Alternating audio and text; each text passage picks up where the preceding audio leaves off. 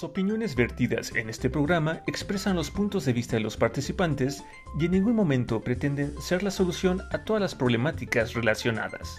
Queda a discreción de los escuchas el tomar sus propias decisiones.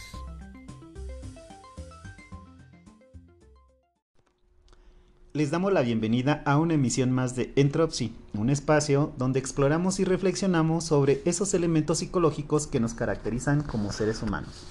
Hola Iván, ¿cómo estás? Hola Fede, pues bien, ya bien festejado, ¿no?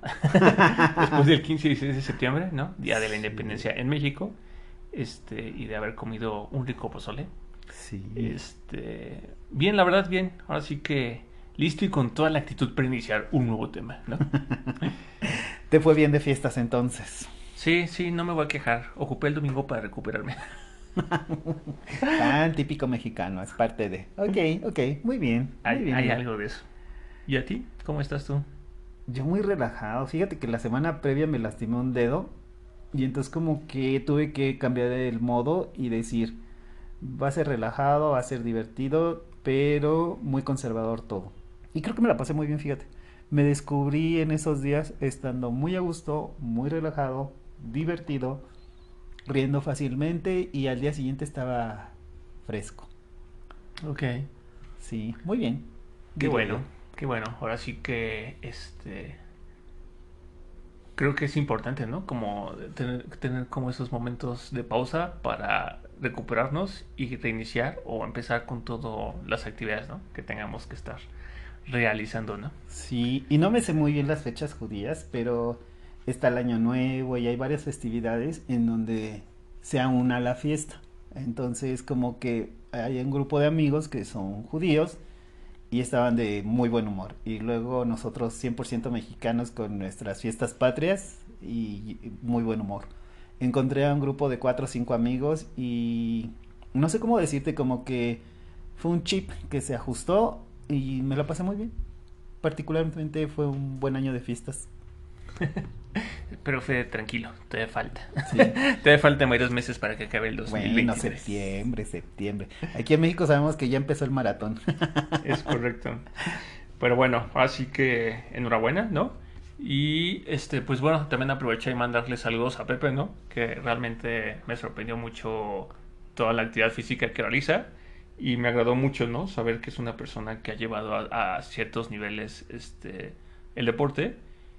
Y, y pues bueno, ¿no? Tú que nos escuchas, te invitamos cordialmente a escuchar el café de Entropsy de la sesión pasada, que fue el episodio número, número 97, donde cerramos el tema de la empatía con nuestro invitado Pepe, ¿no? Que, que fue, fue muy interesante, ¿no? Cómo descubrimos que la empatía jugaba al momento en que practicas el deporte. Y te voy a decir algo. Primero saludos, Pepe, pero te voy a decir algo, Iván. Fíjate que este Pepe es subcampeón panamericano de taekwondo. ¿A poco? Sí. Ay, Y- ¿por qué no dijo nada de eso? Este, a veces es muy peca de humildad, eh, mi querido amigo. Eh, ha ha hecho cosas muy interesantes, ha volado a ciertos niveles y él se le hace como demasiado decirlo, pero es una persona de veras bastante relevante en mi vida y un ejemplo en muchos sentidos. Órale. Pues bueno, ¿no? Una razón más para que escuchen eso- ese episodio y este pues conozcan a Pepe Espino. Que es un- un- una, una imagen ah, de un mexicano que ha sabido superarse a través del deporte. Sí, sí, sí, sí. Escuchen el café, está interesante. Perfecto, Fede. Oye, Fede, ¿y hoy qué estamos celebrando? Un día que me encanta, Iván, porque creo que hay muchas respuestas en, en la esencia de, de lo que se busca. Es el Día Internacional de la Paz y está respaldado por la ONU. Órale. No sabía que era hoy, pensaba, que era otra fecha, fíjate. ¿Otra fecha? Sí. Fíjate que se me hace muy interesante esta apuesta de la ONU hablando de la paz, no solo en entornos donde hay guerra ni de promoción de, de determinados valores, sino rescatar la relevancia de que los pueblos vivan en paz. El desarrollo, este, la infancia, de cómo cambia y cómo se pondera el bienestar cuando la gente trata de promover la paz. Y bueno, y justamente ahorita que comentas eso, es como, bueno, que sí, ¿no? Quizás la, la paz entre los países, pero ¿qué hay, por ejemplo, sobre aprender a nosotros mismos, como personas, poder estar en paz? Sí. Como sí, lo sí, mismo, sí. ¿no? O sea, creo que si en algún punto todo el mundo lograra esa paz interna, ¿no? Dices, ah, ¿no? O sea, como que de alguna forma las cosas, la realidad sería un poco diferente, ¿no? Porque no estaríamos como tan a la defensiva, tan, este, ah, ah, como ah, con gestos violentos, ¿no? Este, viviríamos en un cierto grado de bienestar que nos permitiría ofrecer a otros, ¿no? También ese mismo grado. Ah, por ejemplo, pienso en el entorno laboral, ¿no? Donde de repente me entero de ciertos jefes que tienen formas un poco no tan empáticas, ¿no?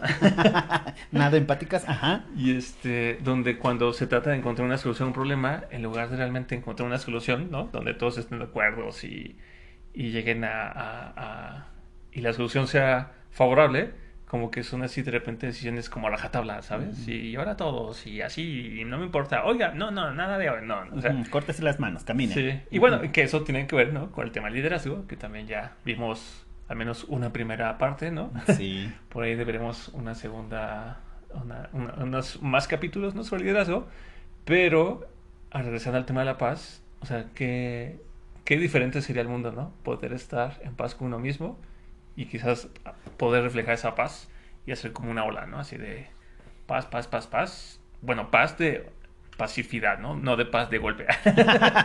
En México tenemos otro contexto, por eso la aclaración. Sí, fíjate que me, me hiciste que me acordara ahorita, Iván, que yo recuerdo que en una mm, plática de bienestar, alguien hablaba de la relevancia de hacer alianzas con nosotros mismos. Y decían, no para, des- no para demandarte nada, ¿sabes? Sino una alianza de quién eres, cómo eres, y que tengas a tu lado a alguien, tú mismo, te queriéndote, respetándote y haciendo la alianza de vamos a estar bien y somos una buena persona. Y entonces ahí decían que encontrabas esa esencia de la paz. Órale. O sea que trabajando en uno mismo. Y ya tienes que compartir eso, ¿no? Ya lo puedes compartir, ya estás en paz. Entonces, lo que compartes no es aceptación o rechazo, es paz. Sí. Que se relaciona, uno da lo que tiene. Exactamente. ¿no? Y bueno, Federico, ahora sí que, eh, bueno, ¿no? Esperemos que este día, Día Internacional de la Paz, pues tanto nuestros escuchas como políticos, ¿no? Y gobernantes, ¿no? Tengan la sabiduría y la fuerza para tomar acciones que justamente promuevan esto, ¿no? Sí. Para, para acabar con, pues, el conflicto, ¿no? Y de alguna forma realmente cuestionarse cuál es este, el objetivo de todo, ¿no? Porque a veces creo que cuando el objetivo es el, el enriquecimiento personal, ¿no? Y dejamos de ver o deja- sacamos de la ecuación a las demás personas del mundo, pues es cuando empiezan los problemas, ¿no? Sí. Así es que- una invitación abierta, Iván. Todo ser humano que esté donde esté Sí, desde familiares y no familiares, hasta gobernantes y gobernantes. por favor, vamos por la paz. ¿Sale?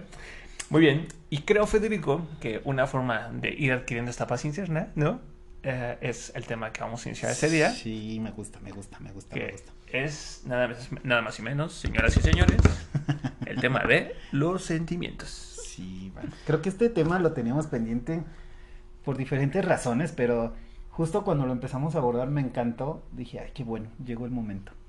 Sí, pues mira, ahora sí que me parece una forma excelente llegar a nuestro episodio número 100, ¿no? Donde podamos expresar lo que sentimos, ¿sabes? A- al llegar al número 100, ¿no? Porque no solo es felicidad, puede ser euforia, puede ser este, alegría, puede ser este... este Jolgorio decimos en México. Jolgorio, ¿no? Y, y bueno, ¿no? Ahora sí que antes de empezar este, estos episodios sobre sentimientos, te quiero invitar cordialmente a escuchar otra serie de episodios donde ya hemos abordado un tema previo, que es el tema de las emociones. Ujú. Entonces, tú que nos escuchas, pues te invitamos a escuchar de los primeros episodios, ¿no? Que es el 4, 5 y 6, donde hablamos sobre las emociones. Y si tienes interés en profundizar en dos de esas emociones, pues tenemos el amor con los episodios 7, 8 y 9 y el enojo, que son los episodios 57, 58 y 59. Este, ya tienes algo de tarea, ¿no?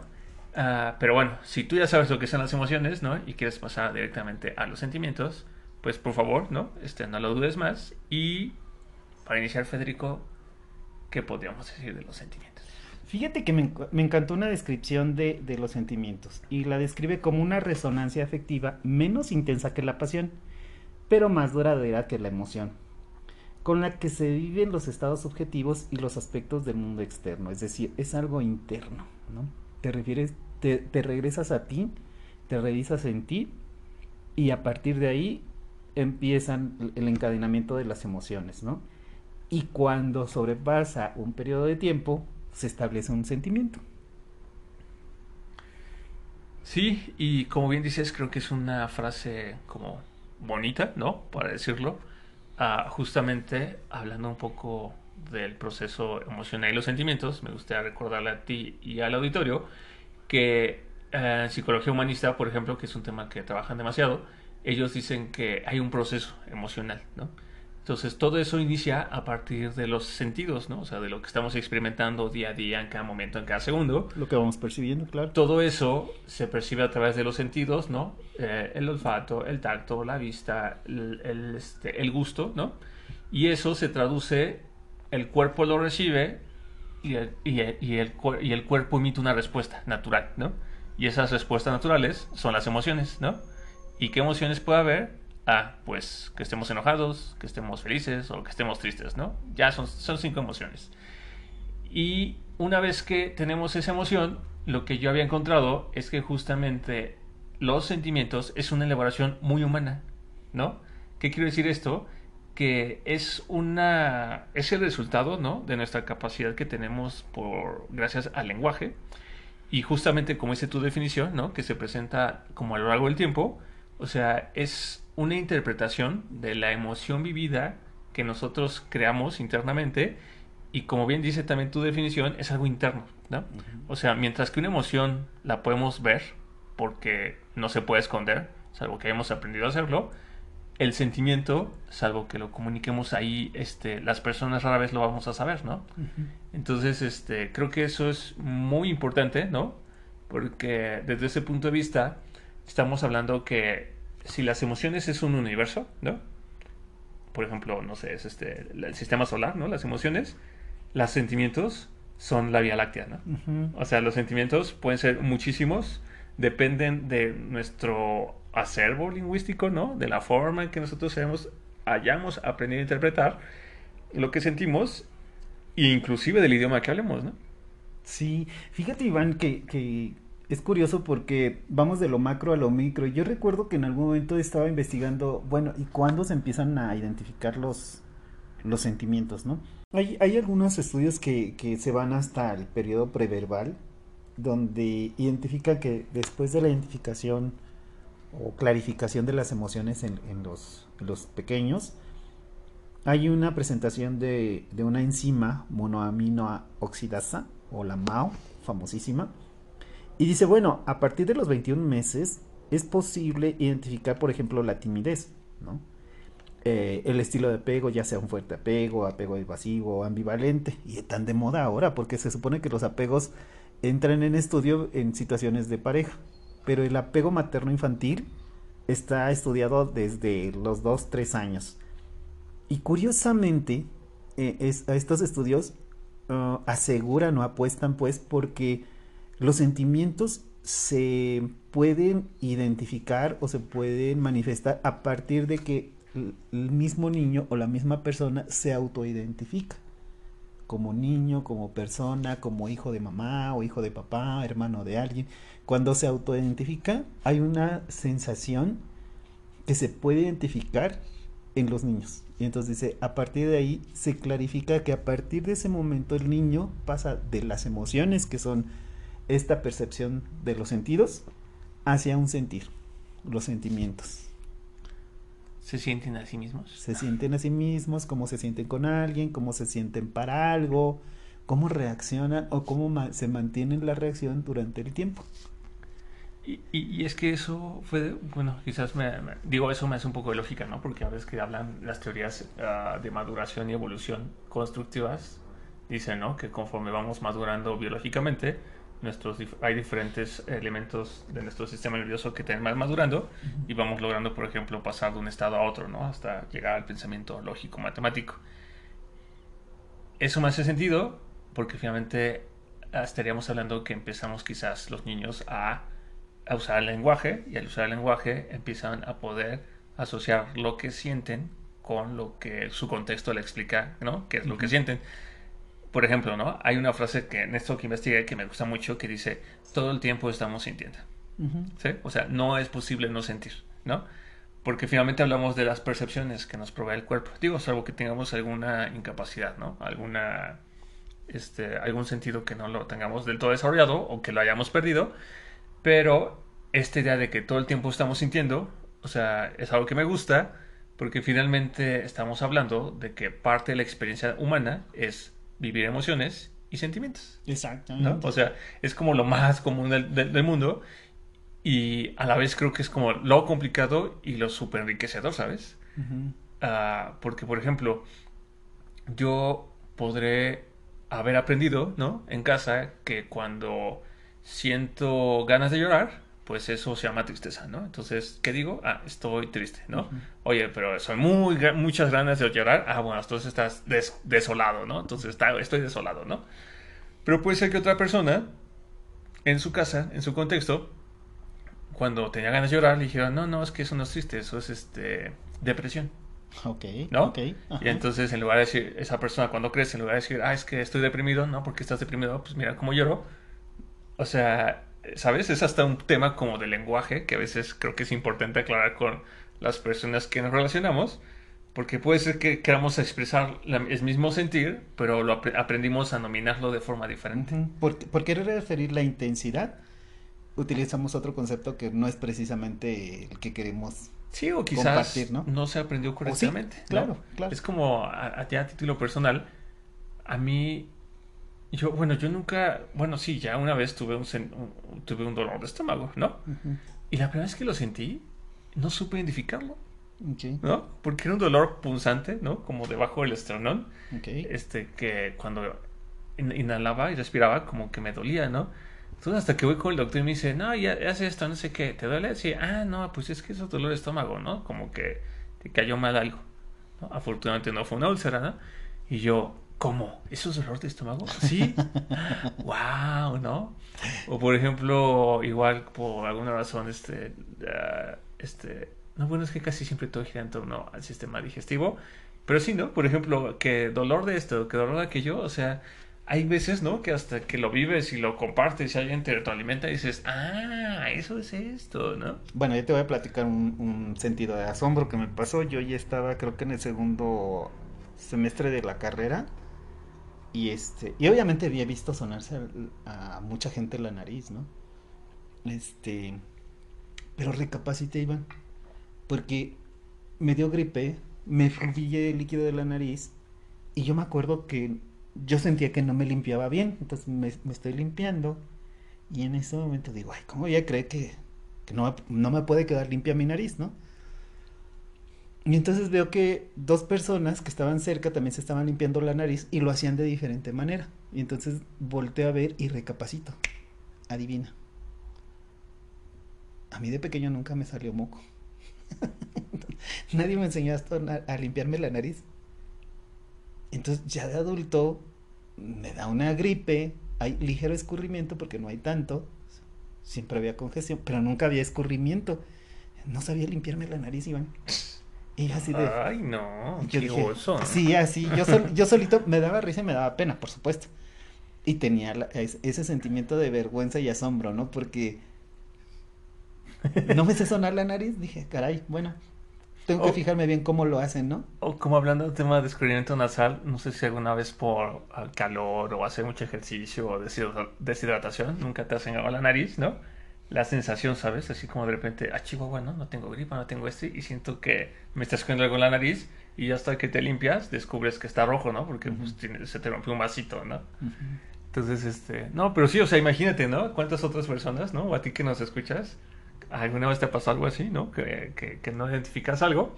Pero bueno, finalmente esa es parte de la experiencia de vivir, ¿no? Como sí. ir experimentando e ir conociendo. Y bueno, Fede, yo por ejemplo encontré que la doctora Mirician Muñoz en 2012, en un libro que se hizo sobre una hipótesis humanista sobre la emoción, habla y clasifica las características de las emociones, de los sentimientos, ¿no? Ella dice que una, un sentimiento siempre se presenta después de una sensación y de una emoción, que es algo que ya comentamos, ¿no? Dice que forma parte del proceso emocional y que es una parte privada, es decir, no es observable por los demás, al menos que lo comuniquemos. Dice que contribuye a la regulación de la vida y está, está más al servicio del desarrollo de las personas que de la supervivencia. ¿A qué se refiere esto? A que las emociones se dice que al ser una respuesta primaria natural están al, servicio de la supervivencia, ¿sabes? O sea, si tú estás acercando la mano y sientes dolor a fuego, pues quitas la mano, ¿no? O si alguien te lastima y te causa dolor, pues te alejas, ¿no? O sea, finalmente es una forma de mantener la vida de las personas. También comenta que es una evaluación más compleja del tipo cognitivo y es una forma con la que vamos dándole significado a la experiencia emocional. Y un dato muy importante es que duran. Es que duran mucho más tiempo que las emociones, ¿no? O sea, la emoción se vive, se, se, experimenta y se quema, ¿no? Bueno, cuando no las tenemos bloqueadas.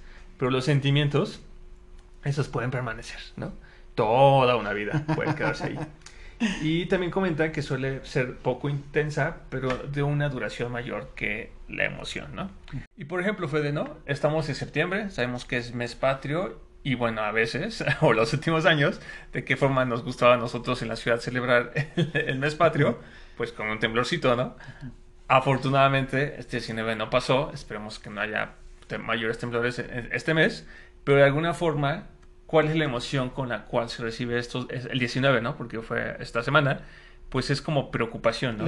Es, es, es, miedo, ¿no?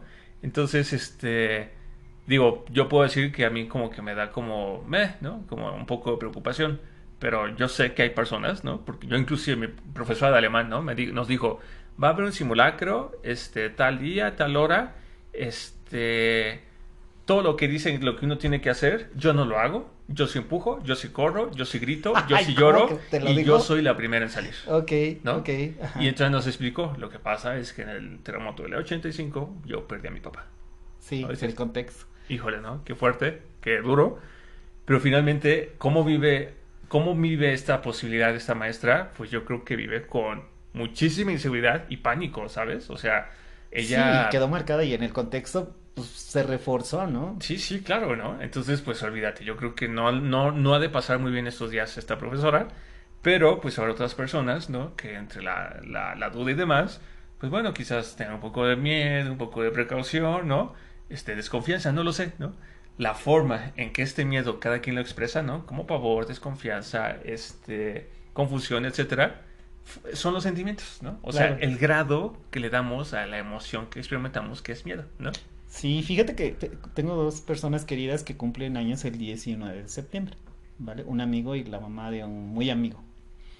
Y en los últimos años, este, han evitado los festejos en, su cumpleaños, ¿no? Así como que, este, no, no sé si vaya a pasar algo, prefiero que no. Como que tienen esa reserva, esa inquietud que, que dices tú de tal vez puede pasar.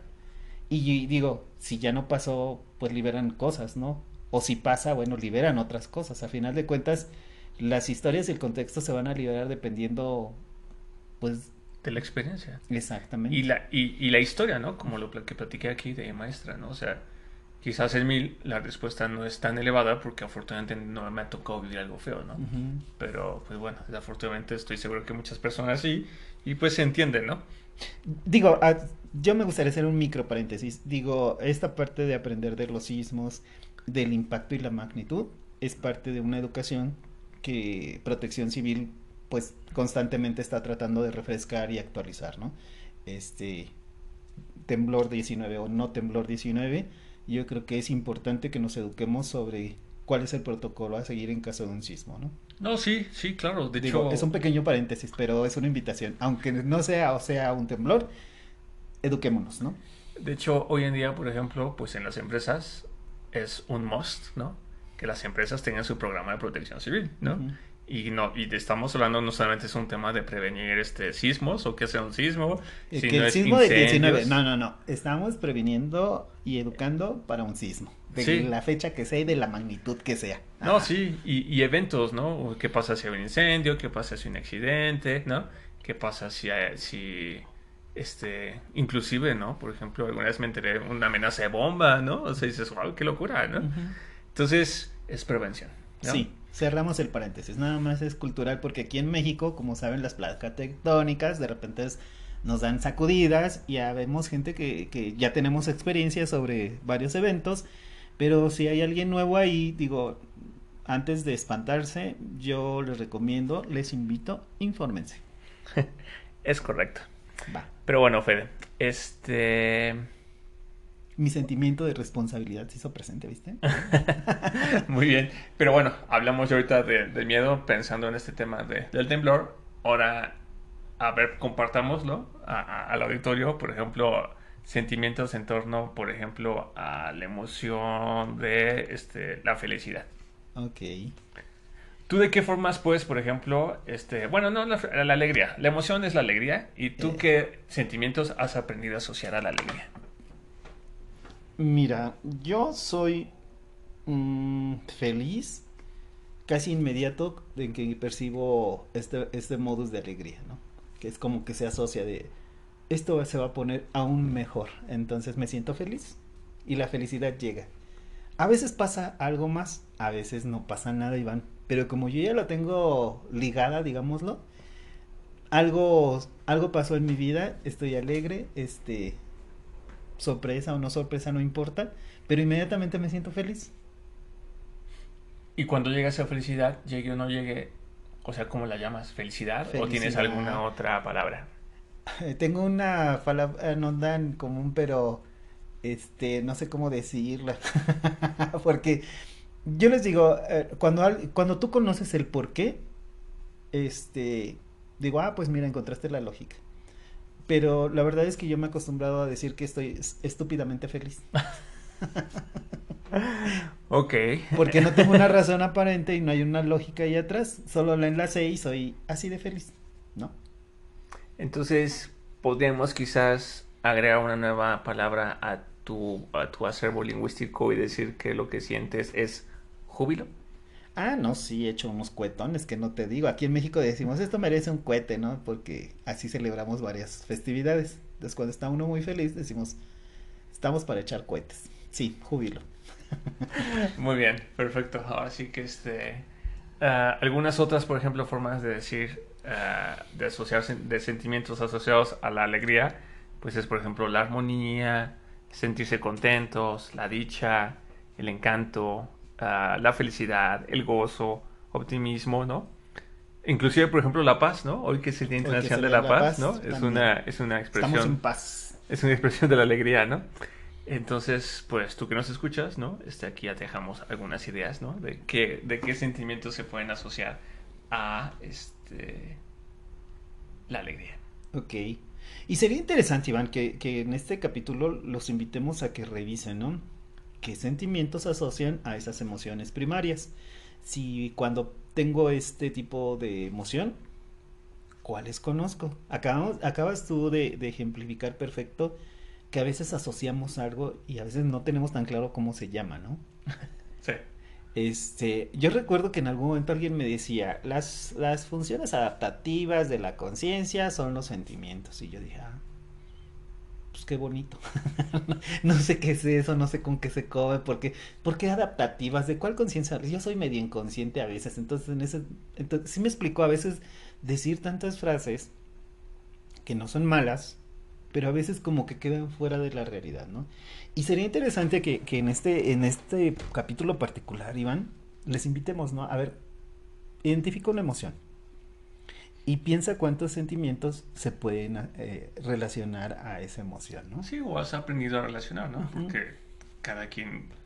no, pero digo, algunas cosas tenemos muy claros, acabas de dar algunos ejemplos, pero a veces, a veces hay sentimientos que hasta decimos estamos como que raros, ¿no? Y raros son muchas cosas, pero no sabemos precisamente qué es. Entonces, si empezamos a leer un poquito y ver qué tenemos, sería interesante saber qué hay ahí afuera, ¿no? Sí, y quizás para facilitarles la tarea de este día, les podemos decir que las cinco emociones básicas son el miedo, el afecto o bienestar, la tristeza, el enojo y la alegría, ¿no? Entonces, este, ahí. Yo para cerrar me gustaría hacer, eh, comentar un estudio nada más, Iván, del 2015 de la universidad de, de una universidad de Uruguay que habla del cimiento, del sentimiento y del afecto. Y hace referencia un poco a lo que decía Carl Jung, que era precisamente en estos estados de conciencia cómo se dispara el juicio, cómo se genera una memoria sentimental, ¿no? Y a partir de ese repertorio, cómo se brinda una oportunidad tanto temporal como de coherencia. Y hacia ahí irnos hacia las vivencias. Y decimos, bueno, el sentido del tiempo y el tacto es una tarea de sentimiento que muchas veces es incompatible con la razón del pensamiento. Pero bueno, nos lleva a ver cuál es nuestro estado de ánimo, positivo o negativo, ¿no? Y entonces empezamos a mapear y decimos cuál es la función del sentimiento y cómo trabaja la emoción para hacer ese mapa. Y cómo a lo largo del tiempo se va creciendo nuestro mapa, nuestro repertorio a veces eh, el, el, contexto es como muy fijo por las creencias generadoras de emociones.